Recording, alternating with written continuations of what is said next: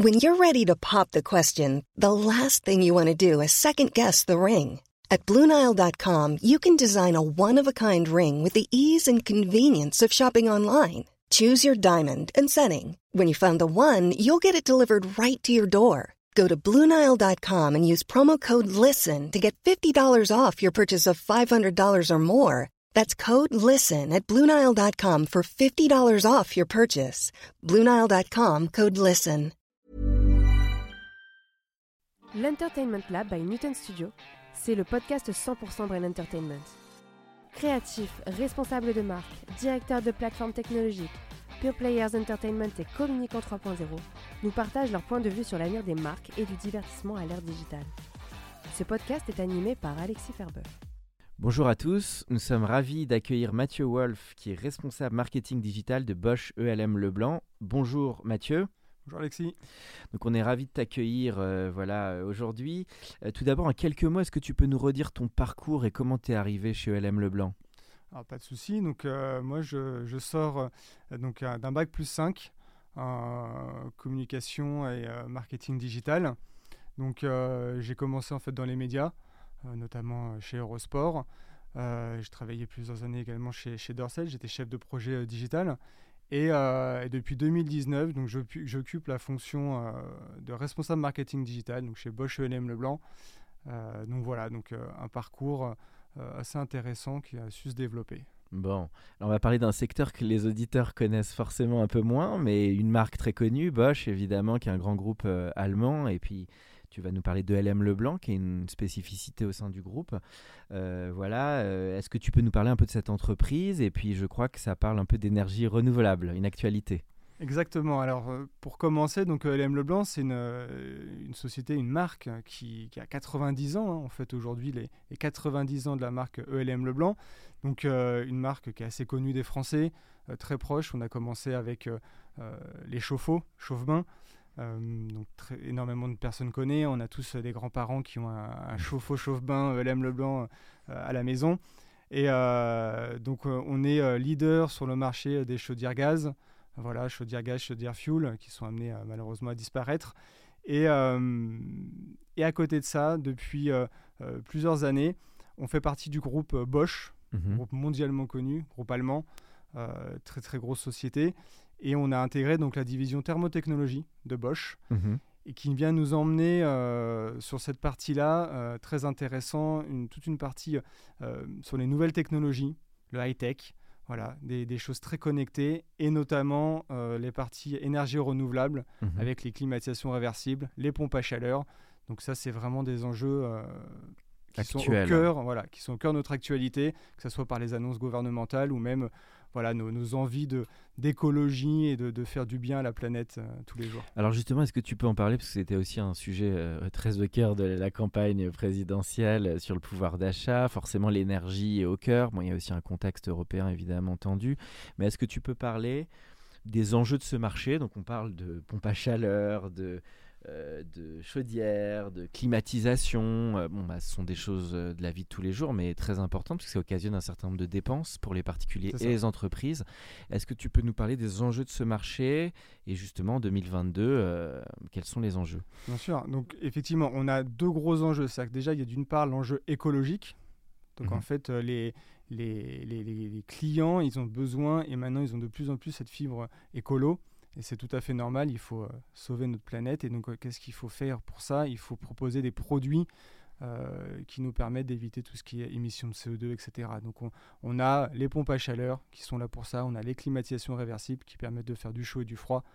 Euh, donc, c'est vrai, cet enjeu écologique était au cœur de la campagne. Donc ça consomme moins que du chauffage électrique un ça peu va moins classique. euh, consommer et, euh, et ça va avoir aussi comme enjeu, c'est une alternative au gaz, au fuel. On sait qu'il y a eu des annonces qui ont été faites sur l'arrêt du fuel par le Mhm. gouvernement. Euh, donc tout le monde veut réduire ses émissions de CO2. Donc ça, ça fait partie des solutions pour, euh, pour emmener cette, euh, cette partie-là et pour y répondre. Ça Et reste de l'électrique quand même en termes de forme d'énergie. Ça reste de que- l'électrique. La pompe à chaleur et la climatisation, c'est toujours l'électricité qui va venir les alimenter. Mhm. mais ça fait pas 100% du, du travail. C'est qu'on est là vraiment pour faire fonctionner. Et ensuite, on a euh, des enjeux, vu le contexte actu- actuel, hein, on voit la guerre en Ukraine, le gaz russe, Mhm. on veut se détacher de ce gaz russe de plus en plus. En tout cas, la France veut se détacher de ça. S'autono- S'autonomiser, comme voilà, on dit. exactement, devenir autonome là-dessus. Euh, on sait qu'on pourra sûrement pas en, en fabriquer euh, autant, en tout cas en extraire autant. Euh, donc en fait, c'est répondre à comment euh, trouver une alternative au gaz. Et bah, derrière, nous, on propose encore une fois les pompes à chaleur, les climatisations réversibles. Et on a aussi nos gammes de, de chaudières gaz à condensation qui polluent moins que des chaudières gaz conventionnelles parce qu'on utilise donc la condensation pour venir en faire, faire fonctionner et venir chauffer euh, les énergies. Pour que les gens comprennent mieux quand même, parce que ce qui se joue, finalement, tu es en train d'en parler, c'est la, la production locale versus production étrangère dont on est très dépendante. C'est-à-dire que vos outils, enfin ce type de produits, vont plus servir un renouvellement sur le sol français. Est-ce que tu peux en parler euh, en termes de répercussions pour les aspects d'énergie euh, éna- énergétique Ah, le, le but, effectivement, c'est de, de faire du local. Le Mm. but, effectivement, c'est de faire du local et c'est d'utiliser de l'énergie qui vient de France euh, parce que ça répond à toutes les interrogations, à toutes les envies euh, bah, des Français, c'est-à-dire faire fonctionner l'économie locale, Mhm. euh, produire en France. On voit que maintenant, il y a de plus en plus, on, on sait fabriquer l'électricité en France, on sait très bien le faire, et, euh, et on a une belle, un beau fonctionnement, un beau parc Ça euh, sur représente le quel sol. pourcentage, tu sais, à peu près, par versus l'étranger, entre guillemets? J'ai pas le, j'ai pas le, j'ai pas le, non, On recherchera après le podcast. J'ai pas le, le- le chiffre exact, mais voilà, en tout cas, en, en France, on, on a des, on a des, des- des belles sociétés qui savent, qui savent faire tout ça. Euh, on a un beau parc d'usines aussi. Et ce qui est important, euh, et ça, ça, je voulais en parler aussi, en plus des énergies, c'est que de plus en plus, on, voilà, on, on fabrique nos, nos- nos produits en France. Euh, Mhm. Et ça, ça répond aussi à une demande et à une envie de nos clients. Euh, voilà, hein, on sait très bien que le Made in France est au cœur de tout, dans toutes les différentes Mhm. économies. Et donc, du coup, on essaye un maximum d'avoir des produits fabriqués en France. On fabrique à Drancy, dans notre usine. On fabrique aussi dans notre usine de Saint-Égonec. On fabrique des ballons. Euh, Quelle voilà. région, Saint-Égonec Euh, Bretagne. Bretagne Donc euh, voilà, et, euh, et Drancy, qui est notre usine historique, parce que ça a été la toute première usine Mhm. montée par, par la famille Leblanc, était déjà à Drancy. Donc euh, 90 ans plus tard, on est toujours à Drancy. Donc voilà, Ah, c'est une fierté. Et de pouvoir fabriquer des chaudières en France, c'est vraiment quelque chose qui nous, qui nous tient à cœur.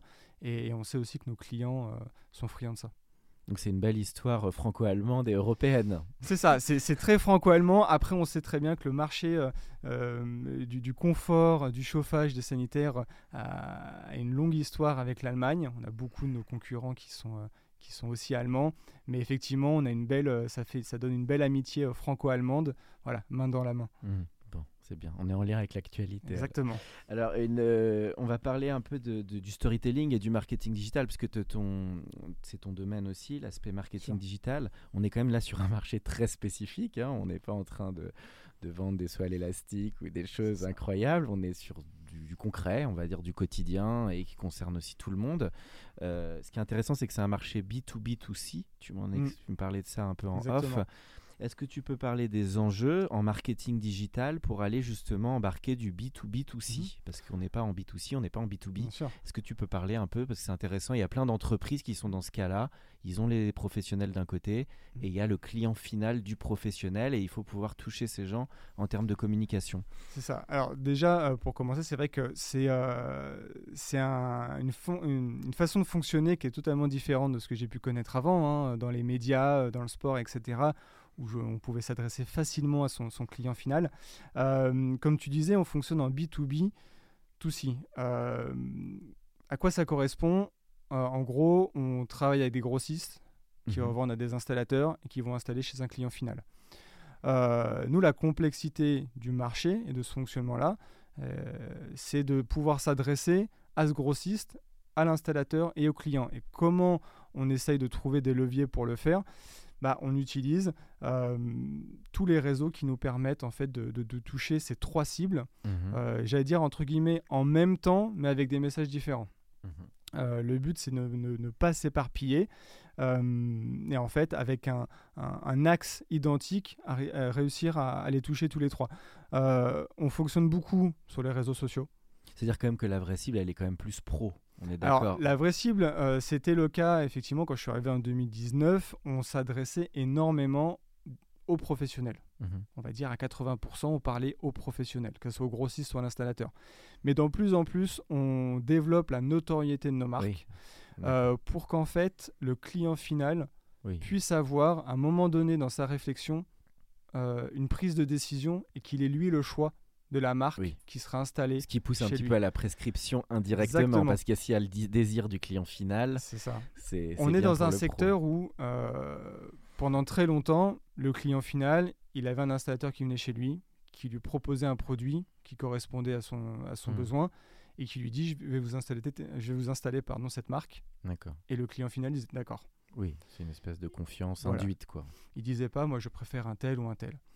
Nous, notre but aujourd'hui, c'est de travailler cette notoriété pour dire Bosch ELM vous propose des produits de qualité, des produits haute technologie, des produits connectés qui vont répondre à vos besoins, tant sur le plan économique qu'écologique Mhm. que pratique au jour le jour. Donc en fait, on essaye un maximum de parler quand même à ce client final pour lui dire le jour où tu vas devoir changer de produit, le jour où tu auras une décision à prendre, sois décisionnaire toi-même, Mhm. prends les conseils de ton installateur, mais aie le choix également de ce que tu vas installer.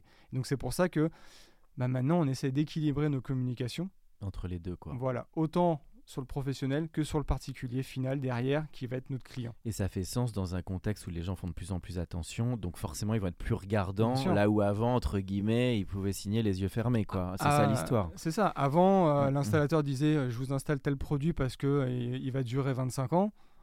Bon, bah, le client disait merci. Et c'est tout. Maintenant ils Euh, regardent. maintenant, il regarde, il compare. Et c'est là aussi où le développement du digital dans notre domaine est très important. C'est que maintenant, les gens, bah, ils font des recherches. Ils vont sur Google, ils tapent, euh, ils, ils tapent ce qu'ils ont besoin. Ils font des, des- des recherches sur tel ou tel produit. Euh, ils vont sur nos sites internet. Euh, donc, effectivement, dans ce domaine de marketing digital, on a une grosse partie de développement sur le SEO, SEO, ouais. le SEA, SEA. euh, et derrière tout ce qui est Google Ads, etc. Le Beaucoup but, c'est d'être visible un maximum sur les points d'entrée où se baladent nos clients finaux, Mhm. être visible également sur les points d'entrée où les professionnels naviguent, parce que maintenant, de plus en plus, les professionnels du secteur se digitalisent et euh, consultent des sites professionnels où eux trouvent des informations, on va dire, un peu techniques. Donc, le but, c'est d'être présent un peu partout pour euh, augmenter en premier la notoriété de nos Mhm. deux marques. Ok, donc un- vraiment un mix complet entre le SEO, le ads, C'est ça. la visibilité. Euh, le LinkedIn aussi est très devenu de plus en plus important, je crois. Euh, C'est-à-dire que les pros sont aussi de plus en plus visibles dessus, hein, même les grossistes, les revendeurs, tout le monde y est C'est aujourd'hui. ça. hein. Le- L'enjeu, il y avait- il y avait un enjeu qu'on a, qu'on a reboosté un petit peu, je vais dire, les, les réseaux sociaux chez Bosch LM Leblanc à partir de voilà, 2019, ça avait déjà été commencé avant. C'était de se dire, ok, aujourd'hui on est sur Facebook, euh, c'est beaucoup les particuliers qui sont sur Facebook.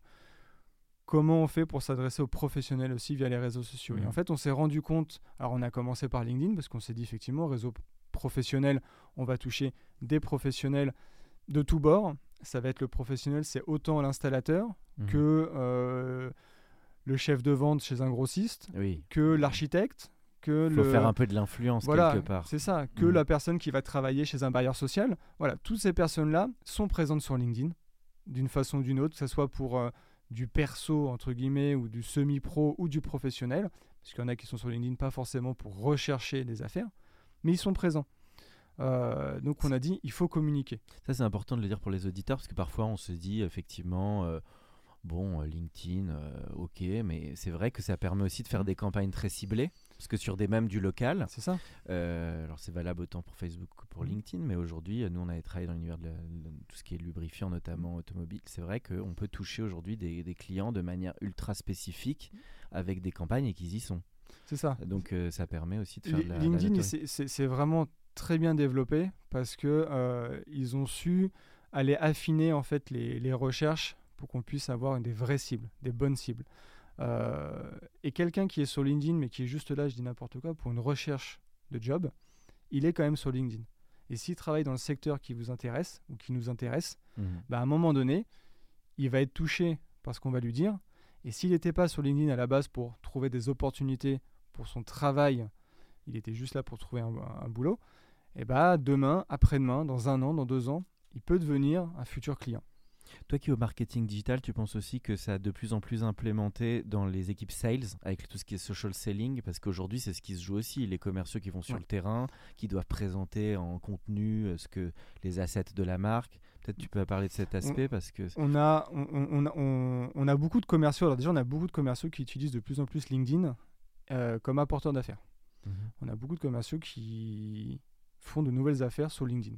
Euh, il y a quelques années, il n'y a pas si longtemps que ça, c'était, euh, en tout cas dans le domaine, c'était presque impensable.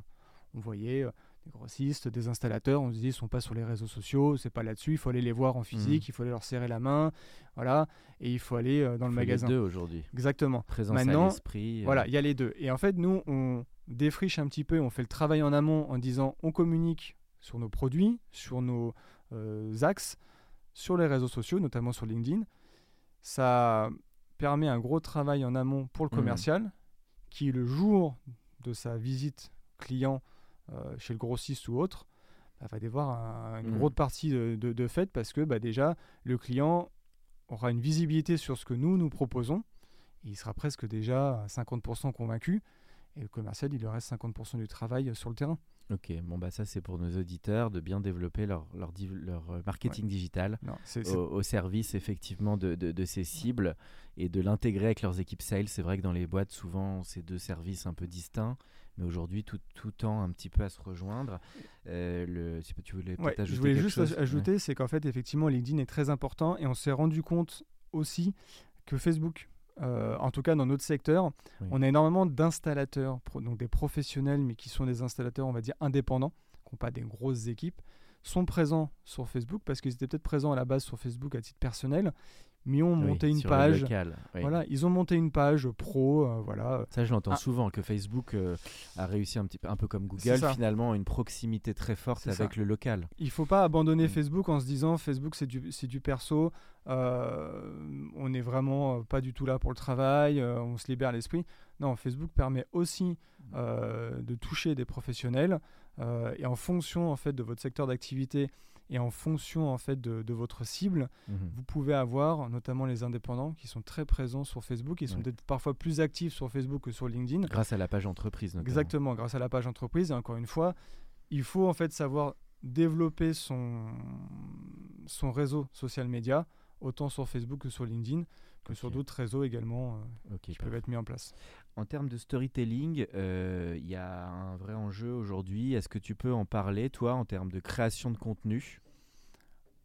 Alors nous, aujourd'hui, euh, on met en place en fait des, des, campagnes. On, a, on travaille avec des agences mhm. sur lesquelles on, on, bosse sur les, les campagnes. Alors, par exemple, pour Bosch, euh, on travaille avec une agence centrale hein, qui, a été, euh, qui, est la même agence pour, pour toutes les, tous les pays euh, Bosch. Mhm. Et on a des études vraiment qui sont faites pour aller toucher nos cibles et avoir en fait des créas qui mhm. correspondent au B2B et au B2C. Mhm. Et derrière, avec un message qui va être différent. Et le but, en fait, c'est d'amener petit à petit, avec les créas, avec les différents contenus qu'on met en place, bah, vraiment un peu la, le customer journée où on va avoir ce Toi, tu fais ça donc dans ton service avec des, quand tu parles de créa, tu parles de concepteur rédacteur, tu parles de DA. Tu on a, on a alors c'est pas directement nous euh, dans nos services en fait, c'est centralisé avec notre agence de communication, euh, notamment on travaille avec euh, avec McCann mhm. en Angleterre. et eux en fait travaillent là-dessus parce qu'on a un gros avantage, et ça c'est l'avantage dans un groupe comme Bosch, c'est qu'ils le travaillent en fait pour tous les pays. Ils viennent l'adapter après pour chaque pays, ils viennent d'affiner. Mais on le travaille en centrale, donc on, récupère un peu les expériences de d'autres pays, ça c'est très mmh. intéressant. Euh, et donc en fait on essaie de voir un petit peu bah, comment nos clients, alors B2B ou B2C, mais comment mmh. ils fonctionnent sur une journée, et comment ils vont, euh, comment ils atteignent en fait notre marque. Mmh. Euh, donc ça effectivement c'est travailler en amont.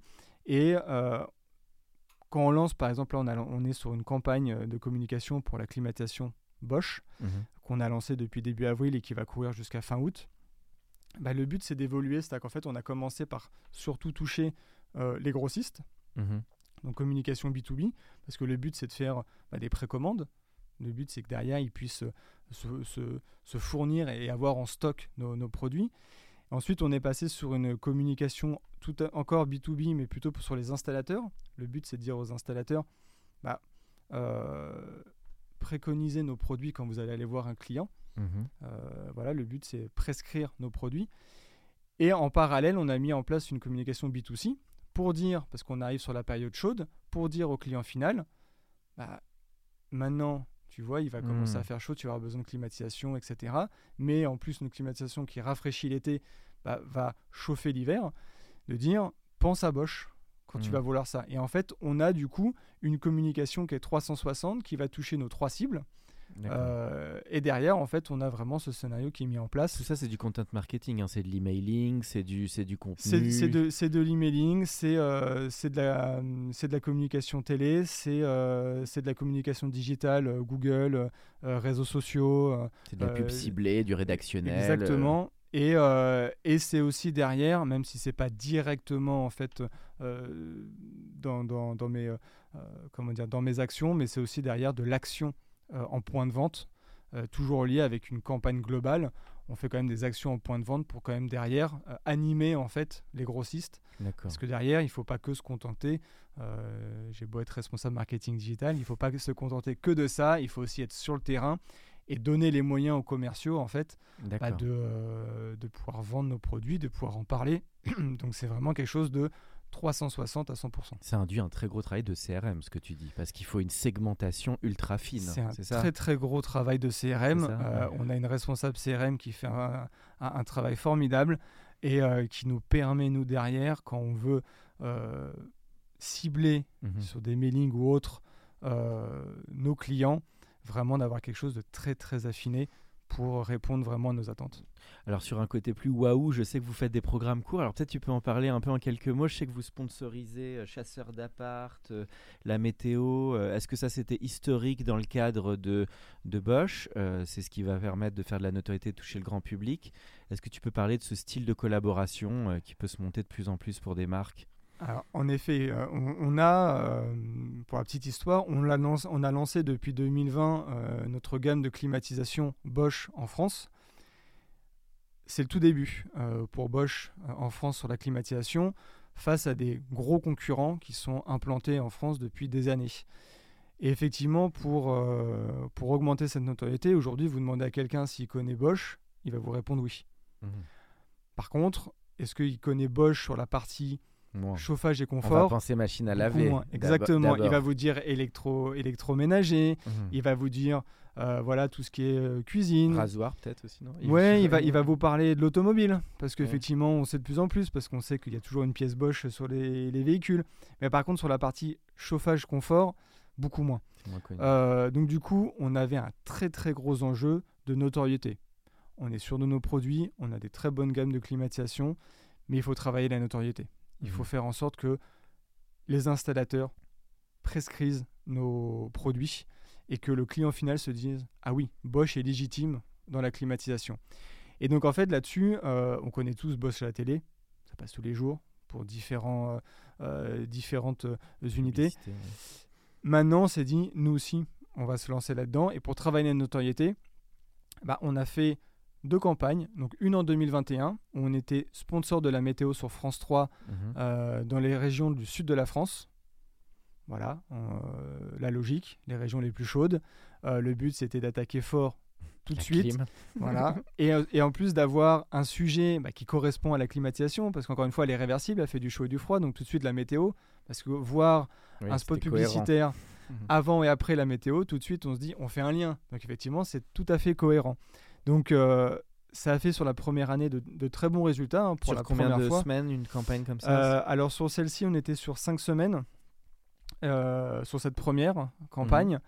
et en 2022 on renouvelle l'opération mais cette fois on, on passe à les vitesses supérieures. On est sponsor de l'émission Chasseurs d'appart Mhm. sur M6 Sister, donc les week-ends, les samedis et dimanches, donc d'avril à août. Mhm. Et là, le but, encore une fois, toujours dans la cohérence, c'est d'aller chercher notre cible. Forcément, les personnes qui regardent ça, euh, on est tout à fait dans notre cible, euh, sur les 30-50 ans, 25-55. Très cohérent. Euh, souvent, très souvent même, des propriétaires des Mhm. gens qui sont intéressés par la maison, la rénovation, le bricolage, etc. Donc encore une fois, on répond aux attentes de notre cible. D'accord. On touche du B2C Mhm. là-dessus, mais également, comme on passe le samedi et le dimanche, on peut potentiellement, et on touche euh, du B2B, notamment de l'installateur. Parce qu'il ne faut pas oublier que l'installateur, hein, le grossiste, euh, c'est des gens comme nous qui regardent la télé et, euh, et qu'on peut les toucher aussi par des canaux, euh, j'allais dire, entre guillemets, classiques. Donc en fait, dans cette problématique B2B, B2C, bah, on arrive à parfois sur euh, Mhm. une campagne toucher tout le monde avec euh, euh, le même levier. Vous avez vu des retombées directes? Est-ce que ça a été Bah, on, euh, a, on a déjà des, des- des- efficace? des- effectivement des premières retombées, c'est-à-dire une augmentation des, des précommandes chez les grossistes, euh, euh, des, bons retours, une augmentation de, des visites sur nos, nos sites internet. Parce qu'il faut savoir qu'en parallèle de ça, on a lancé une campagne SEA euh, sur la climatisation. Donc on a effectivement euh, voilà, des premiers retours qui arrivent. Et en plus, on arrive, là, on arrive sur le mois de mai où les, les- ventes de climatisation vont démarrer. Et, euh, et donc on espère effectivement faire une, une belle année. Bon, super. Alors, euh, on arrive dans la dernière partie du podcast. Une petite, c'est plus sur tes goûts là. C'est quand on aime bien connaître notre notre guest, je dirais, sur la partie goût personnel, sur l'entertainment.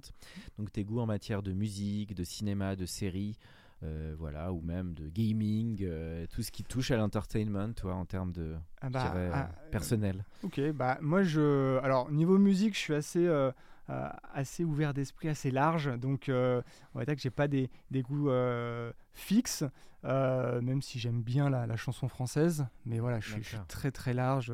Je peux aller d'un énergie à un chéri FM, à un oui FM, euh, à parfois basculer sur un nostalgie. C'est qui euh, en chanson française? C'est quoi? C'est du Souchon? C'est du. Non, non, non. Alors, j'ai de la, alors j'ai- de, la- ou- j'ai de la chanson française classique avec du, du- du Céline Dion. euh, Voilà, euh, canadienne. alors. merci à, merci à, À ma maman euh, voilà, qui me faisait écouter ça. Ah, ta, fan est- quand- ta, ta maman est une fan de Oui, Céline on- Dion et de Jean-Jacques Goldman. Voilà, on écoutait D'accord. ça dans la voiture en allant à l'école le, le matin. Et, euh, et derrière, effectivement, bah, Jean-Jacques Goldman, mais c'est vraiment du, du coup pour ses textes, euh, j'aime beaucoup. Mais après, effectivement, sinon, pour, de la- pour des, des- des chanteurs de maintenant, euh, voilà, des, des, des, Vianney, j'ai- j'aime beaucoup. Mais je vais autant écouter du, du Orelsan, que Mhm. j'aime énormément.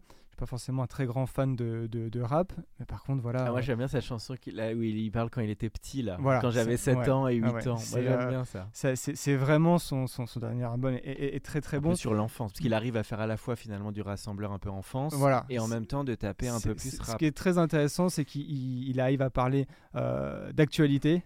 Voilà. euh, il va parler de, de, de sa vie, donc de son enfance, etc. et de tout, ce- tout ce qu'il a pu vivre. Et c'est des choses du coup qui, qui répondent bien. Et en étant authentique, parce qu'il n'est pas forcément dans une veine forcément Voilà, rebelle. et il y est avait dans le rap. pas, c'est pas le, c'est-à-dire que c'est- ce qui est bien, c'est que c'est pas le, le rappeur ultra médiatique euh, qui ne fait que se mettre en avant tout le temps. Mm. Donc il est vraiment très centré dans, quoi. voilà, dans ses chansons. J'ai regardé pas mal de reportages sur lui qui étaient très Et intéressants. Clara Luciani, tu en penses quoi, qui est la- la- l'artiste un peu française, assez médiatique? Je, euh, t'es- je, je, suis pas. un- t'es plus je suis- nuancé, j'ai Ouais, je suis l'impression. pas un, grand fan. Alors j'ai parfois du mal avec euh, avec les les stars du moment, on va dire entre guillemets. J'ai parfois du mal. À... Mais euh, Moi, mais non, c'est c'est non non mais après goûts euh, voilà il y, a- y des choses très intéressantes et c'est pour ça aussi que je préfère écouter la radio. D'accord. Il y a pas mal de Donc choses t'écoutes qui. beaucoup la radio, toi T'es le matin, t'écoutes les news et tout ça? Ouais, ouais, je le mets. C'est que moi, je suis, je suis en scooter, mais euh, un petit. ah, c'est pas bien de dire ça. Je vais me faire, je vais me faire disputer, mais une petite oreillette euh, avec un peu de, un peu, de- un peu la radio euh, euh, en fond. Ouais, j'ai- j'aime bien écouter ça en voiture. voilà, un maximum, on essaye de, de, de mettre effectivement la radio pour, pour écouter différentes musiques. Ça va très vite être enregistré après, euh, et on va vite faire ses playlists sur Deezer. Ciné, série t'as- t'as- Euh, à série, je, suis- je, je suis très série, euh, on va dire entre guillemets historique. Euh, je passe le classique Game of Thrones, mais euh, tout ce qui est un peu viking, etc. euh, Versailles. J'aime beaucoup ces séries. un peu fresque historique. Ouais, ouais. Donc Je- t'as aimé le The Crown ouais, J'aime bien tout ça parce que j'aime bien, j'aime beaucoup l'histoire. Mhm. C'est ma matière préférée à l'école, donc euh, j'aime beaucoup l'histoire. Et, euh, et quand elles sont abordées comme ça, alors parfois semi-réalistes, Downton Abbey, t'aimes bien Euh, alors je l'ai pas regardé parce qu'il y en a tellement que euh, j'ai du mal à parfois Mm. tout, tout suivre, mais y a des, ça fait partie des séries que, que je vais euh, que je vais regarder. Mais c'est vrai que en ce moment, je suis très sur la période viking. Donc, il y a eu, toutes les, il y a eu Mm. les vikings, il y a maintenant les, les suites qui sont sorties aussi. Euh, donc voilà, c'est. Bien l'historique dans les séries, en tout cas, ouais. c'est vrai qu'il s'y prête bien souvent. Ouais, c'est- assez intéressant. Puis généralement, ça nous emmène des séries qui sont assez longues. Euh, Mhm. Moi, j'aime bien les séries qui durent un peu. Je suis assez frustré des séries qui ont une ou deux saisons et après qui s'arrêtent. Parfois très frustré des séries qui ne sortent que sur Netflix, qui font parfois que deux saisons, donc c'est un peu dommage. Mais euh, voilà, ça, j'aime beaucoup. Et après, euh, voilà, ça c'est pour les séries. Au cinéma, je suis plutôt, euh, je suis plutôt super-héros, euh, Batman, euh, les Avengers. Je suis Tu as vu le grand dernier de Batman J'ai pas eu la cette chance. j'ai pas vu encore le dernier Batman. Il paraît qu'il est très sombre et Robert Pattinson est, est assez bon là-dedans. C'est toujours un peu bizarre, c'est toujours un peu comme on change un James Bond. Hmm. Il faut réussir à se l'approprier, mais il paraît qu'il est assez, assez noir. Et, et voilà, mais c'est vrai que voilà, je, suis assez, un- je suis un fan de Marvel, j'ai grandi avec euh, les comics. euh, Mhm. Donc euh, c'est vrai que. Voilà, et puis bon, il y, en a énormément, on a de quoi faire au cinéma. Bon, et la toute dernière question, c'est le conseil que tu donnerais à un ou une jeune qui se lance bah, dans ton industrie ou dans le marketing digital d'ailleurs? Alors, le conseil que je peux donner, c'est ne vous focalisez pas sur un secteur en particulier. Je m'explique, c'est-à-dire qu'on en a beaucoup qui veulent se focaliser seulement sur la partie social media. Mhm. Euh, et je parle d'expérience euh, là-dessus.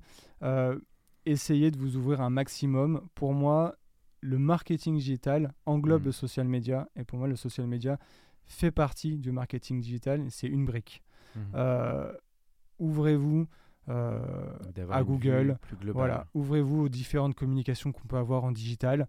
Euh, regardez comment fonctionnent les sites internet, regardez comment fonctionne Google, comment fonctionnent aussi tous les autres moteurs potentiellement de recherche, hein, parce que c'est qu'on parle de Google tout le temps, mais euh, quand on voit les différentes nouvelles législations européennes, Google, euh, un peu de mots à se faire, on va Il dire. faut mais faire le Google européen. Comme voilà, exactement. comme Mais en tout cas, euh, non, vraiment, c'est ouvrez-vous un maximum au digital au sens large du terme. Le digital, c'est très large. Et donc au contenu, quelque part. Et donc au contenu, et regardez ce qui se fait, regardez ce que les autres font.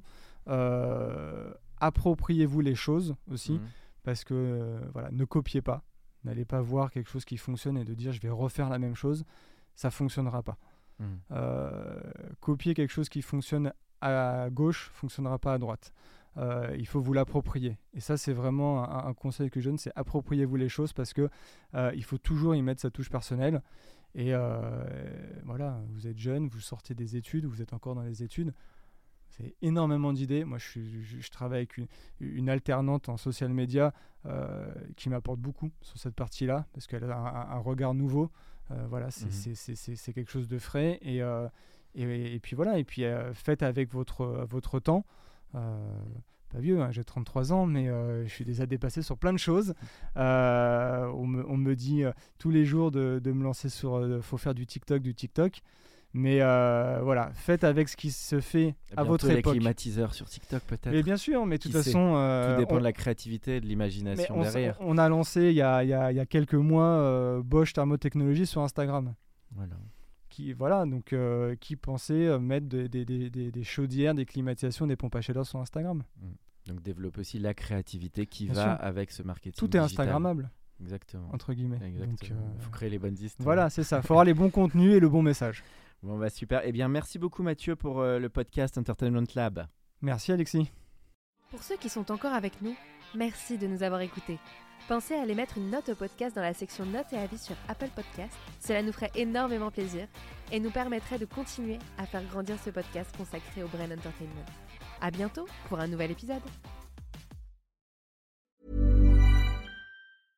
Mom deserves the best, and there's no better place to shop for Mother's Day than Whole Foods Market. They're your destination for unbeatable savings, from premium gifts to show-stopping flowers and irresistible desserts. Start by saving 33% with Prime on all body care and candles. Then get a 15-stem bunch of tulips for just $9.99 each with Prime. Round out Mom's menu with festive rosé, irresistible berry chantilly cake, and more special treats. Come celebrate Mother's Day at Whole Foods Market. Planning for your next trip? Elevate your travel style with Quince. Quince has all the jet setting essentials you'll want for your next getaway, like European linen, premium luggage options, buttery soft Italian leather bags, and so much more. And it's all priced at 50 to 80% less than similar brands. Plus, Quince only works with factories that use safe and ethical manufacturing practices. Pack your bags with high-quality essentials you'll be wearing for vacations to come with Quince. Go to quince.com slash trip for free shipping and 365-day returns.